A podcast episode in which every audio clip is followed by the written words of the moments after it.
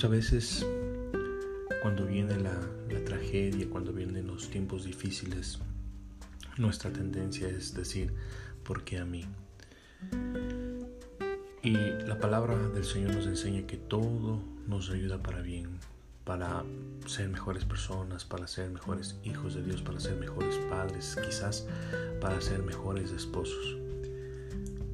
Es por eso que yo te invito a que en medio de la crisis tú puedas levantar tus manos y seguir adorándole a Dios. Así como lo hizo Pablo y Silas, que en medio de la crisis, en medio de la cárcel, en medio de, los, de la celda, en medio de los cepos donde tenían apresados sus pies, jamás dejaron de adorar a Dios. La palabra nos enseña que ellos cantaban himnos y adoraban a su Señor.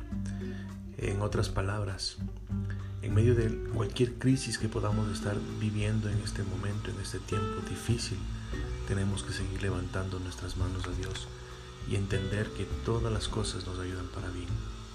Les envío un abrazo fuerte, que el Señor les bendiga.